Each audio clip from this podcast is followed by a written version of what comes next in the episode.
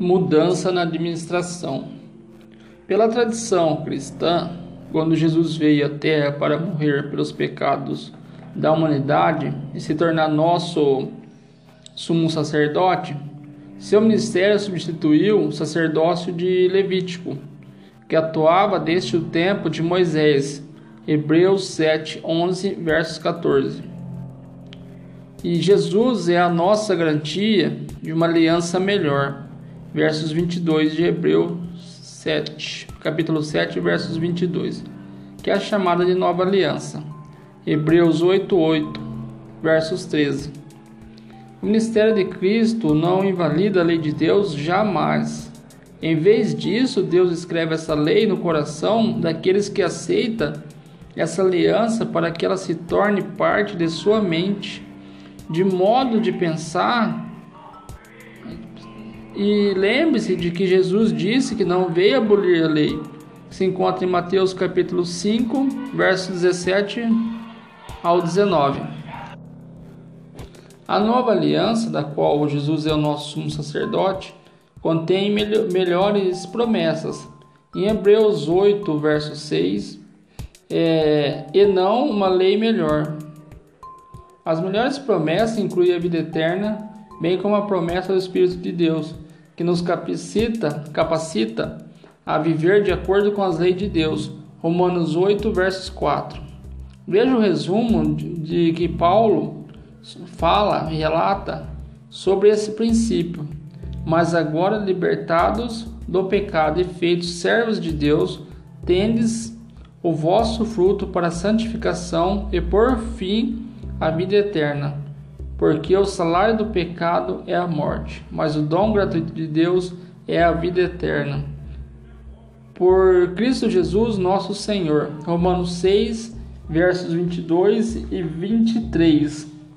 Um, um cristão de verdade que quer a vida eterna, é, por Cristo Jesus, nosso Senhor, Romanos capítulo 6, 22, verso 23, falará melhor a respeito disso. Um cristão fará todos os esforços para obedecer todas as instruções de Deus e viver um estilo de vida diferente, um estilo santo. Quando Deus fez a mudança administrativa do sacerdócio levítico para o ministério de Jesus, Yeshua, as leis e os princípios administrativos que pertenciam apenas aos levitas não mais se aplicam da mesma maneira. Como, uma, como afirma em Hebreus 7,12, porque mudando-se o sacerdócio, necessariamente se fez também a mudança da lei. A lei especificamente a que refere aqui, a que serviu como sacerdócio de Deus, do versos 13 e 14, foi alterada, mas não invalidada. A, a mudança no sacerdócio não denegava as, as leis e os princípios de Deus para o nosso benefício e, e físico. A prática constante é, dos apóstolos e da igreja primitiva é de continuar seguindo distinções que Deus fazia entre carnes limpas e imundas. Atos 10, 14.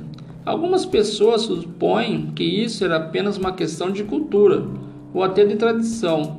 No entanto, a respeito dos cumprimentos proféticos ainda por ocorrer, a Bíblia fala de animais imundos Apocalipse 18, versos 2. E a punição daqueles que desobedecem neste ponto. Isaías 66, do 15 ao 17. A Bíblia continua mostrando a obediência às leis de alimentos limpos e imundos como uma característica identificadora do povo de Deus. E ser diferente do resto da sociedade, seguindo a lei de Deus, não é embaraçoso, Pedro escreve sobre o povo, povo chamado de Deus, dizendo: Mas vós sois a geração eleita, o sacerdócio real, a nação santa, o povo adquirido, para que anunciar, anuncieis a virtudes daquele que vos chamou das trevas para a sua maravilhosa luz. 1 Pedro 2, versos 9. Deus descreve ainda o seu povo escolhido como aqueles chamados à santidade. Isso inclui a questão de carnes limpas e imundas. Entretanto, os cristãos, os cristãos modernos de hoje em dia devem sempre usar a sabedoria e a descrição na maneira como revela as práticas que envolvem evitar carnes imundas para imundas para familiares e amigos. E eles não devem tentar impor leis de Deus sobre os, os adultos, responsáveis por to tomar suas próprias decisões.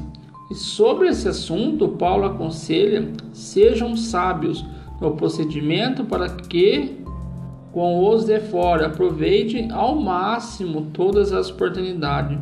O seu falar seja sempre agradável, para que saiba como responder a cada um. Colossenses 4, do 5 ao 6 versos. Obrigado, seja bem-vindo.